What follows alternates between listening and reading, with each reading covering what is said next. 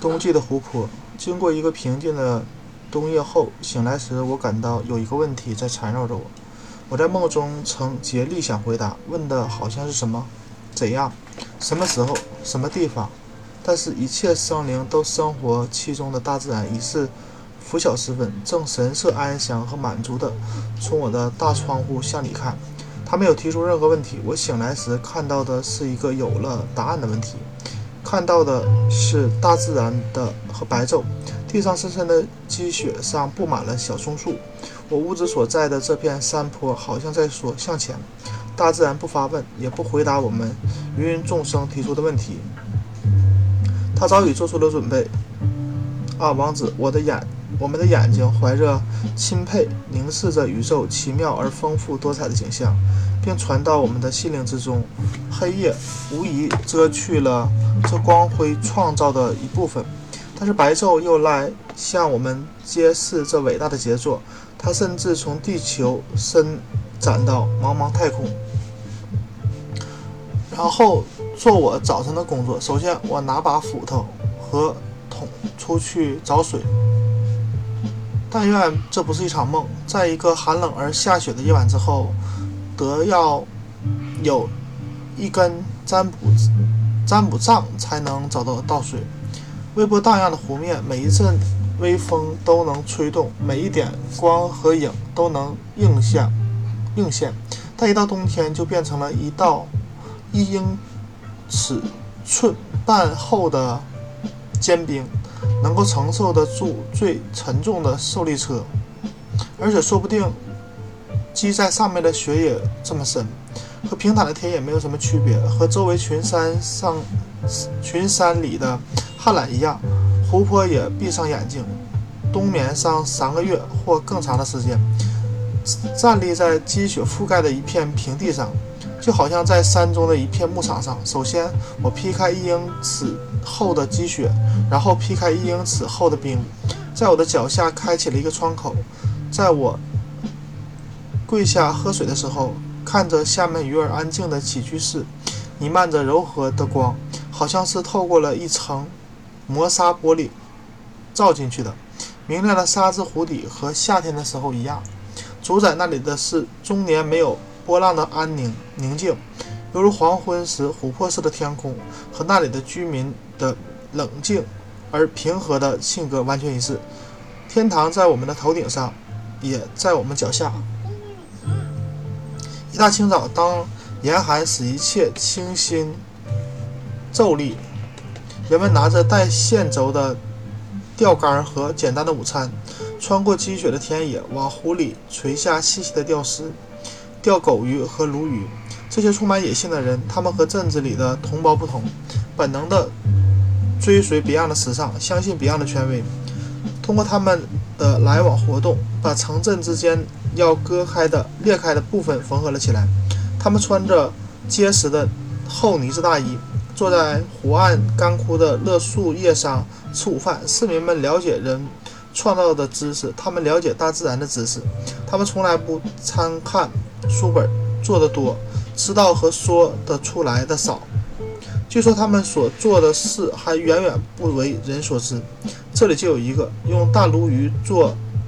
钓饵来钓狗鱼，你往他们的桶里看，会惊讶的发现，就像在看着夏季的湖泊，仿佛他把夏季锁在了家里，或者知道他躲在什么地方。不然，请问他是怎么在隆冬时分搞到这些鱼的？哦，大地上冻了以后，他从朽木里捉到了做鱼饵的虫子，所以钓到了鱼。他生活深入大自然的程度，超过了。博物学家研究所达到的深度，他本身就是博物学家研究的对象。后者用刀子轻轻地揭起苔藓和树皮寻找昆虫，前者用斧子劈开木头直到中心，苔藓和树皮飞了得老远。剥树皮是他的谋生手段。这样一个人有一定的捕鱼权。我喜欢看到大自然体现在他身上。鲈鱼吞下了小儿，小饵。小耳虫，狗鱼吞下了鲈鱼，渔夫吞下了狗鱼，这样生存等级中所有的缺口就都填上了。当我在雾蒙蒙的天气里在湖边散步的时候，有时候一些比较马虎的渔夫使用的原始的钓鱼方式让我觉得很有意思。说不定他在冰上的小空窿上放几根楷树枝，这些冰空窿之间隔着四到五杆。离岸的距离是相等的，把钓鱼线的一头系在一棵树枝上，以免鱼线被拖拉下水。再把松松的鱼线从离冰面一英尺左右的楷树枝上垂到冰空窿里，在上面系上一片勒树的枯叶。枯叶被拉下去的时候，他就知道有鱼上钩了。你沿湖走上一半，这些隔定隔着一定距离的楷树枝就会在。雾中隐隐呈现出来啊！瓦尔东湖的狗鱼，当我看见它们躺在冰上，或者在渔夫冰上凿出小面，上面挖有小洞，好让水流进来，流进水流进来的井里面，它们罕见的美种是令我惊奇。仿佛他们是活画里的鱼，在街市上是陌生之物，甚至在林中也是陌生之物。陌生的，就像阿拉伯之子康科德的生活一样。他们具有一种极其炫目的超凡的美，使得他们和死灰色的鳕鱼及黑斑鲟果然不同。然后者的名声在我们的街上被大为传扬。它们不像松树那么绿，不像石灰。石头那么灰，也不像天空那么蓝。在我的眼里，它们具有更为罕见的颜色，像花朵和宝石。它们仿佛是珍珠，是瓦尔登湖水的动物化了的核心或结晶。当然，它们是完完全全彻头彻尾的瓦瓦尔登，它们本身就是动物王国里的小瓦尔登。瓦尔登派很奇怪，他们会陷入在这里，在这个深邃而宽广的湖水泉水湖里，远在瓦尔登湖上过往的。林林的运货马车和人乘马车，以及叮当的雪橇之下，会游着这金黄翠绿的大鱼。我从来没有在市场上碰见过这样的鱼，在那里它会成为万众瞩目的中心。它们会古怪地抽搐几下，很容易就现出了水中的灵魂，像一个寿数未到的就升天了的凡人。由于我介意找回瓦尔登湖久已不为人知的湖底，我在1846年初湖冰开化以前，用罗盘、侧链和侧身绳仔细地勘察了它。有许多关于这湖这湖的湖底，或者不如说这个湖无底的故事，无疑本身都是没有根据的。人们不去花功夫测一下，就会长时间相信一个湖无底，真是令人奇怪。在附近地区有一次散步时，我到过两个这样的无底湖。许多人相信瓦尔登湖差不多通到地球的另一面。有些人长时间平躺在冰面上，透过这使人产生幻觉的媒介向下看，也许还加上水汪汪的眼睛，又害怕伤风感冒，便匆忙得出结论，说看见了大洞。要是有人往这些大洞里运，大洞里运的话，是可以运进一车干草去的。这些洞毋庸置疑是冥河之泉和地狱的入口。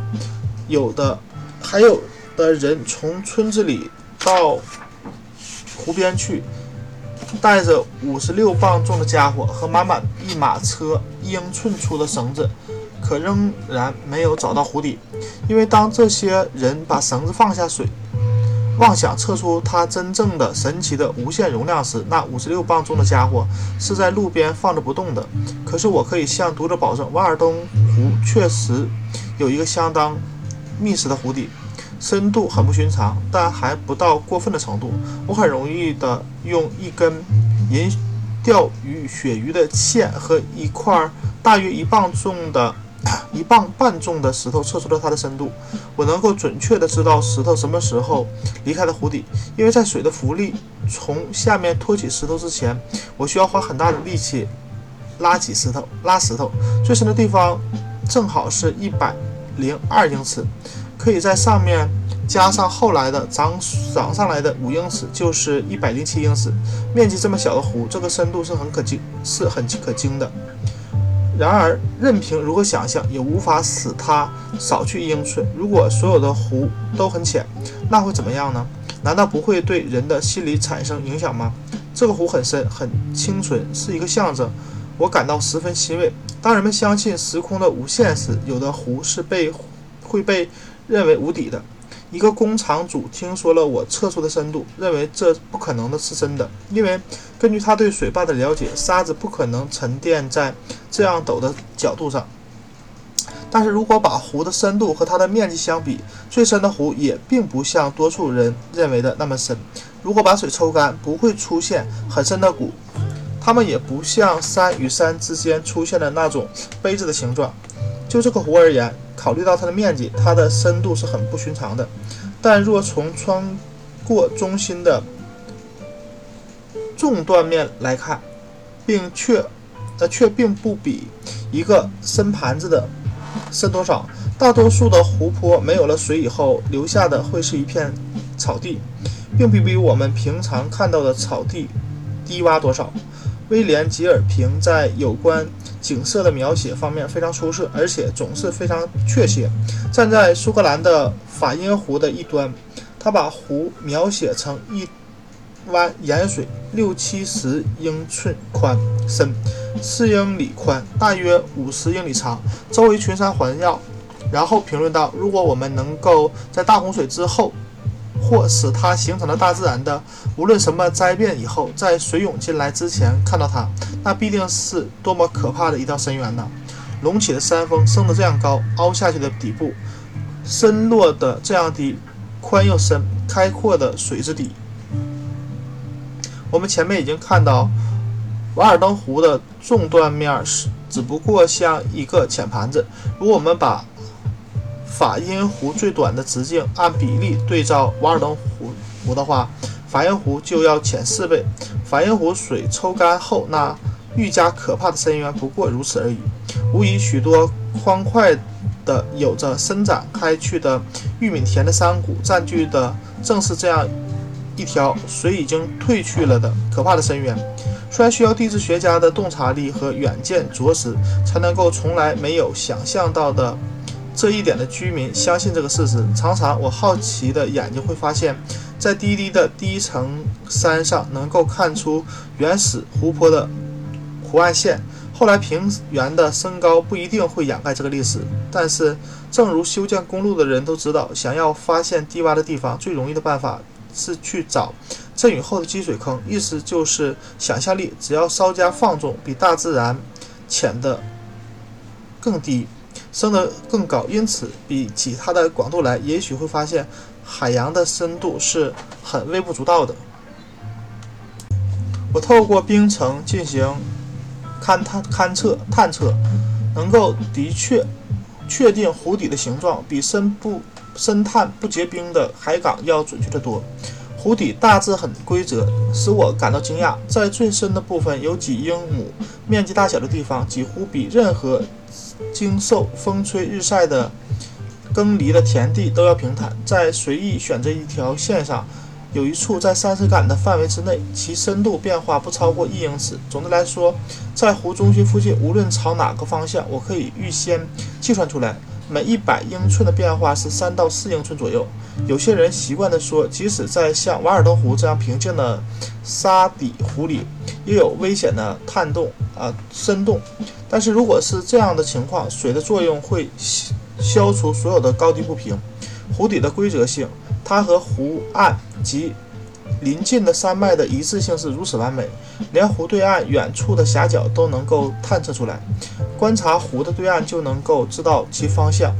夹角变成了沙洲，平原变成了浅滩，溪谷和峡谷变成了深水和湖潮。当我按照十杆比一英寸的比例绘制出了湖的地图，并标明一百处以上的水深以后，我注意到了这一惊人的巧合。我看到。表明最大深度的树木显然是在地图的中心。于是我用尺尺子在湖最长处画了一条线，然后又在最宽处画了一条线。惊奇地发现，这两条线的相交处正是湖的最深处。虽然湖底的中心几乎是平的，湖的轮廓很不规则，在量最大的长和宽度时，还把湖湾包括在内。我对自己说：“谁知道呢？”说不定这意味着海洋最深的部分和湖泊或水潭是一样的，难道这不是也是作为山谷的相对面的山峰的高度的规则吗？我们知道，山谷并不是在最窄的地方是最高。五个湖岸中有三个我深探深测过，发现在出入口处都横着一块沙洲，湾里的水比较深。这样的湖湾不仅是水在陆地上水平方向的伸展，而是垂直方向的伸展，构成了一个。盆形的或独立的小湖，两个夹角的方向表明了沙洲的方向。沿海的每一个港湾都在出入口处也都有自己的沙洲。湖湾口的宽度大于它的长度，按比例，沙洲处的水比湾里的水要深。那么，有了湖湾的长度和宽度以及周围湖岸的特点，你就有了几乎足够的要素，可以列出一个适用于所有这类情况的公式。有了这个经验，为了看一看，仅仅通过观察湖面的形状和湖岸的特点，我对一个湖的最深处的推测能够有多难，有多准？我绘制了一张白湖的平面图，它的面积大约四十一英亩，和瓦尔的湖一样，湖里没有岛，湖水也没有明显的出入口。最宽的那道线和最窄的那道线离得很近，在那里相对的两个夹角离得近，而相对的两个弧弯则离得远。我大胆地在离后一道线不远，但仍旧是在第一道线上的一个地方标上了一个点，作为弧的最深之处。而最深之，呃，最深处果然就在这个点的一百英尺之内。在我选定的以点以外的方向，只不过深了一英尺，也就是说六十英尺。当然，如果有小河穿过，或者湖里有个岛，问题就会复杂得多。如果我们知道大自然的一切规律，我们就只需要一件事实，或者关于一个实际现象的描述，就能够推断出当时的一切具体的结果。现在我只知道少数几个规律，我们得出的结果缺乏说服力。这当然不是因为大自然的混乱或不规则所致，而是由于我们对计算中的关键因素的无知。我们关于规律与和谐的看法，一般都局限于。局限在我们已知的那件事事物上，但是我们未知的规律要数量要大得多。我们看似矛盾，但其实是一致的。由此而生的和谐更为奇妙。特殊的规律都是出于我们自己的观点，就像一个旅行者每走一步，山的轮廓都有了变化。虽然绝对只是只有一个形状，却有着无数的轮廓，即使裂开了。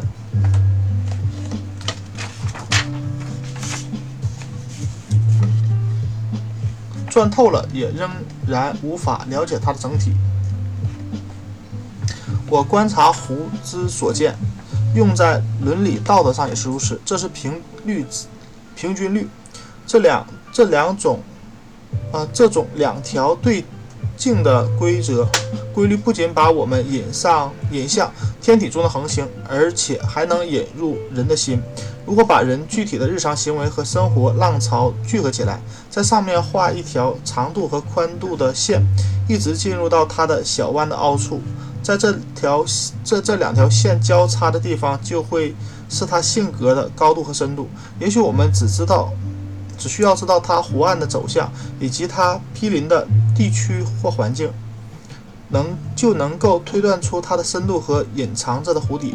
如果它的周围是多山的环境，湖岸是像阿格留斯故乡的那样那的山岳地带，山峰高耸，反映在它的湖面，这就表明它在表明在它身上有着。相应的深度，但是，一道低平的湖岸说明它在另一面是浅肤浅的。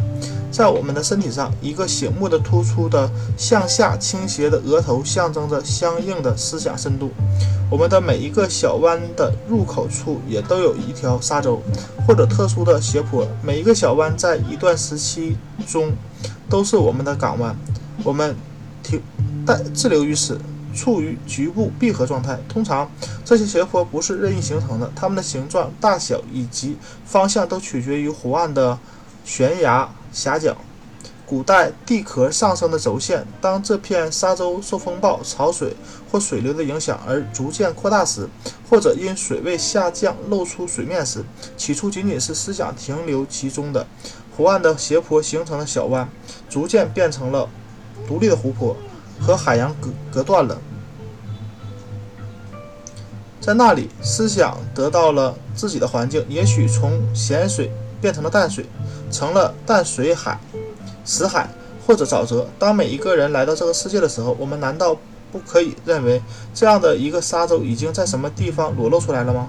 不错，我们是些糟糕的航海者，我们的思想大都出入停留在一片没有港湾的海岸上，只熟悉一些诗意的小海湾的曲折，或驶向公共的港口，停进科学的干屋船、干屋泊。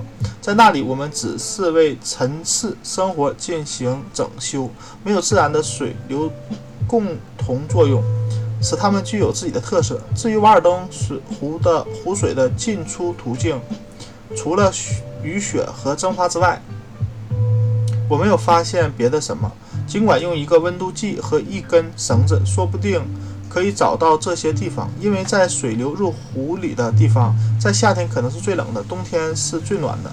在一八四六年和一八四七年，当凿冰的人在这里干活的时候，有一天。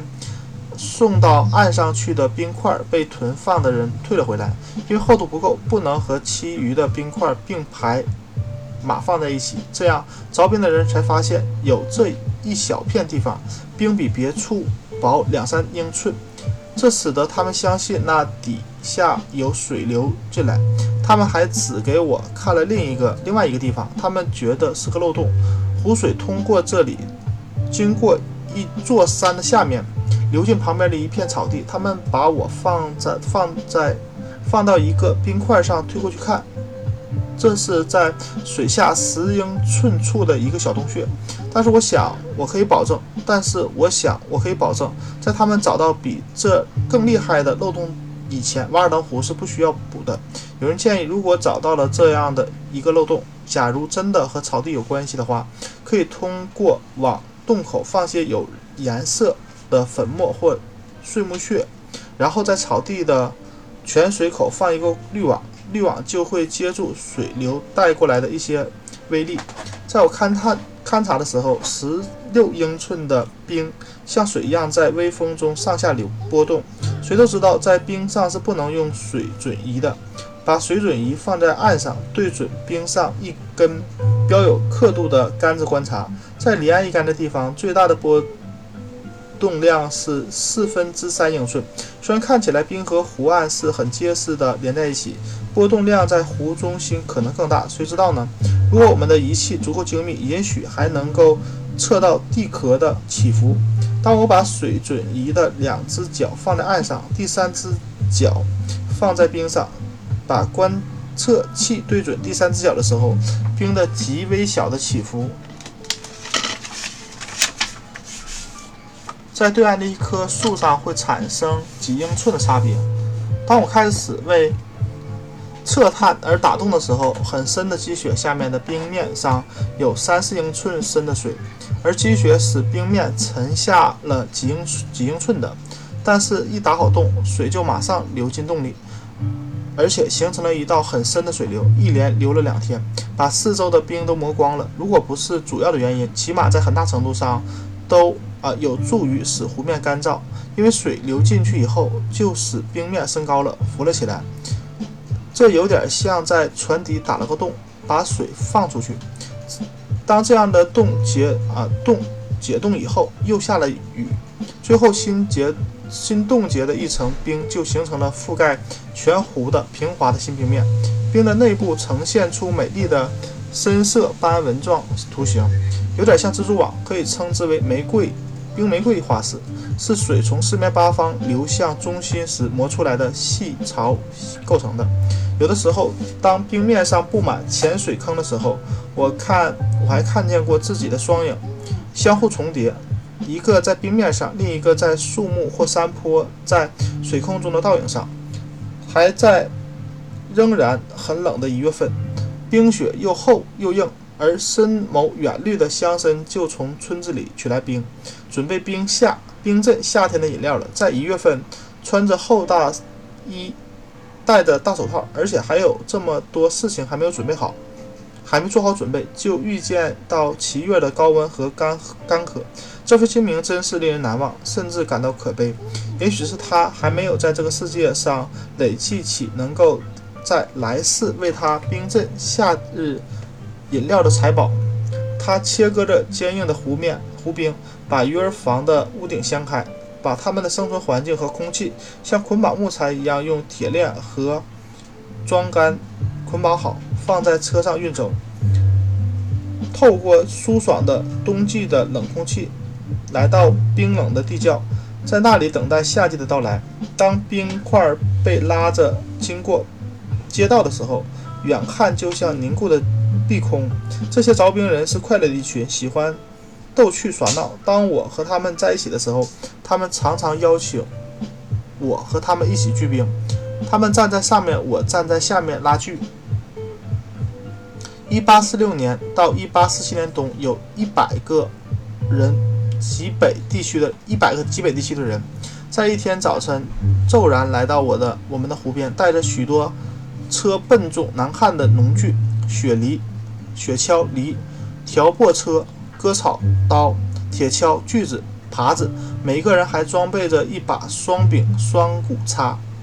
这种叉在新英格兰的农人或耕种者中没有描写过。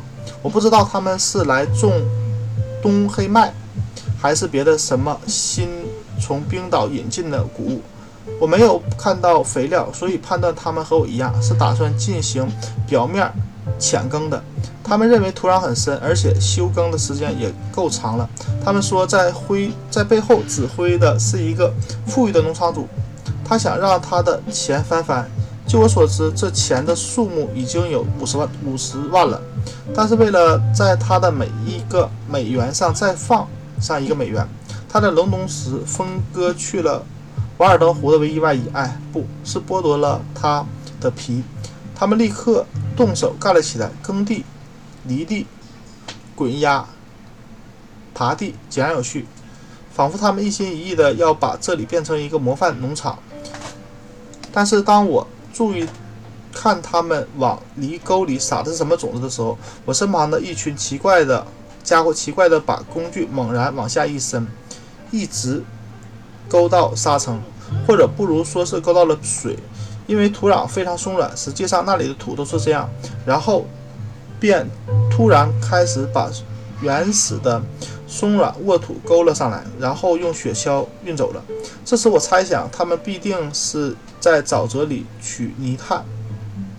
就这样，我们他们每天来了又来，伴随着火车头特有的尖叫声，从北极某个地区什么时什么地方来。又回到那个地方去，我觉得像一群北极小雀。但是瓦尔登湖像土著女子一样，也有仇必报的时候，也有报仇的时候。一个跟在他的运货马车后面走的故宫，脚啊滑倒，跌进了地上的一条通向地狱的裂缝中。先前好不勇敢的他，突然就只剩了一口气，几乎没有了体温，能在我的屋子里得到避难，他感激不尽。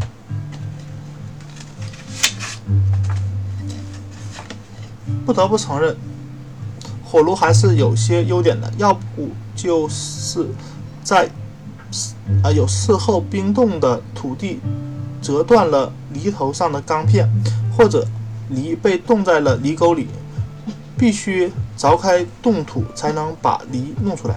毫不夸张地说，每天有一百个爱尔兰人和新英格兰人工头一起从剑桥来采冰，他们把冰分割成方块。用的方法大家都知道，不需要加以形容了。他们用雪橇把冰块运到岸边，再迅速地运送到一个台阶上，然后用爪钩垫木和马拖的滑车把冰块提升到一个站台上，就像是一桶桶的面粉一样，冰块一块挨着一块的平放着，一排又一排，仿佛他们是一座要刺破云层的方尖塔的坚固塔基。他们告诉我，干得好的话，一天能够出一千吨冰，大约是一英亩面积的冰产量。雪车在同样的路线上来回，冰面上就磨出了深深的车辙印和摇篮坑。在地面上也是一样，马总是在冰面上挖出一个像桶一样的坑里吃燕麦。他们就这样把冰块在露天。码放成三十五英寸高、六七杆见方的冰堆，在靠外的冰块间放上干草，使空气进去进不去。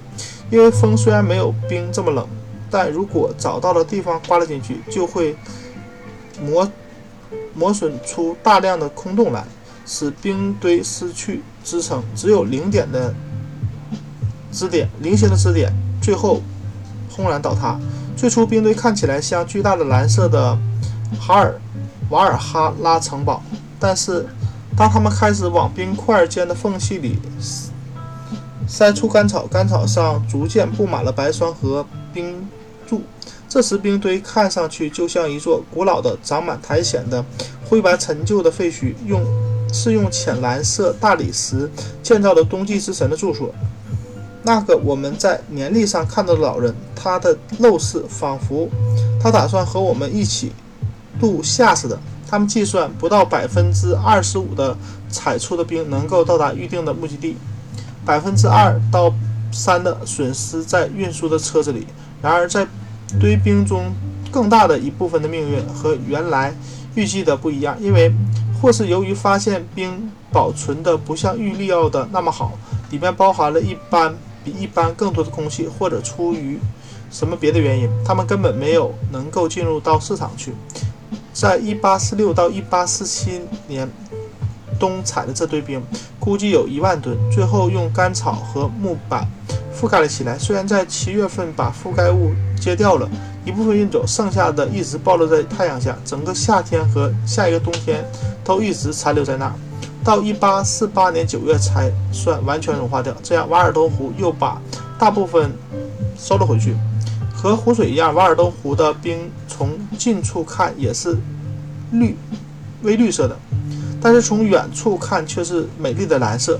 能够很容易的把它和白色的湖冰、河冰或四分之一英里以外的别的湖里的只是。发绿的冰区别开来，有时候一个大冰块从运冰的人的雪橇车上滑行，落到了街区村街上，像块巨大的翡翠在那里躺了一个星期。所有经过的人对它都感极感兴趣。我注意到瓦尔登湖的一部分，它的水是绿色的，但在冻成冰以后。从同一个位置看，却常常成了蓝色。因此，这个湖周围的低地有时在冬天会充满了和湖水有点像的微绿色的水，但是第二天会变冻成蓝色的冰。也许水和冰的蓝色是由它们所包含的光和空气所造成的。最透明的就是蓝色。冰是琢磨起来很有意思的东西。他们告诉我在弗莱斯湖的冰。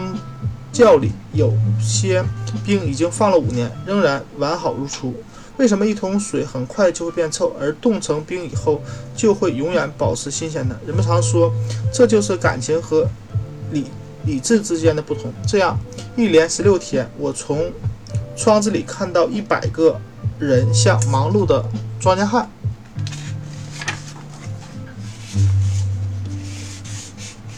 一样在干活。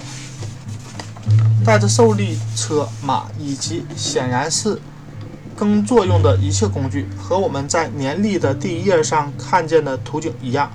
我每次从窗子里看出去，都会想起那个关于云雀和收割者的预言，或关于播种者的说教性预言之类的故事。现在他们都走了，可能三十天以后，我将从同一扇窗子里望着那里纯净的。倒映着云朵和树木的淡蓝绿色的瓦尔登湖水，独自蒸发出的雾气，丝毫看不出来有人曾经在那里站立过的痕迹。也许我会听见一只孤零零的浅鸟潜水和整理羽毛时的笑声，或者会看见一个孤独的渔夫乘一叶扁舟，看到他的身影倒映在水波上。就是在那里，不久前曾有一百个人安全地劳动过。就这样，似乎查尔斯顿和新奥尔良、马德拉斯和孟买和加各加尔各答的最热难难熬的居民们都在我的井里喝喝水。早上，我把自己的才智沐浴在《福者之歌》那博大的宇宙起源哲学之中。从自从这部经典完成以来，神邸的岁月不知已经失去了多少。和它比较，我们的现代文世界的和文学显得是这样的微不足道。我认为，这种哲学指的是过去的一种生存状态，它的崇高性和我们的观念之间离的是这么远。我放下书，到我的井边去喝水。看呐，我在那里遇见了婆罗门的仆人梵天、毗湿奴和因陀罗的祭司。他仍坐在恒河上看，啊，河上恒河上。他的神庙里阅读《陀》呃《奢陀本吉》，或带着面包干和水罐生活在树下。我遇见他的仆人来给主人沏水，他们的水桶可以说在同一口井里摩擦碰撞摩擦。清澈的瓦尔登湖水和恒河的圣水混合在了一起，顺风顺水。它流过了传说中的亚特兰蒂斯岛和好斯伯里德斯岛。进行了汉诺式的环绕非洲西海岸的航行，进入印度洋，然后飘过德纳蒂岛和蒂多雷岛以及波斯湾的入口，融入印印度洋的热带风暴，最后抵达连亚历山大也只听过、听到过的名字的港口。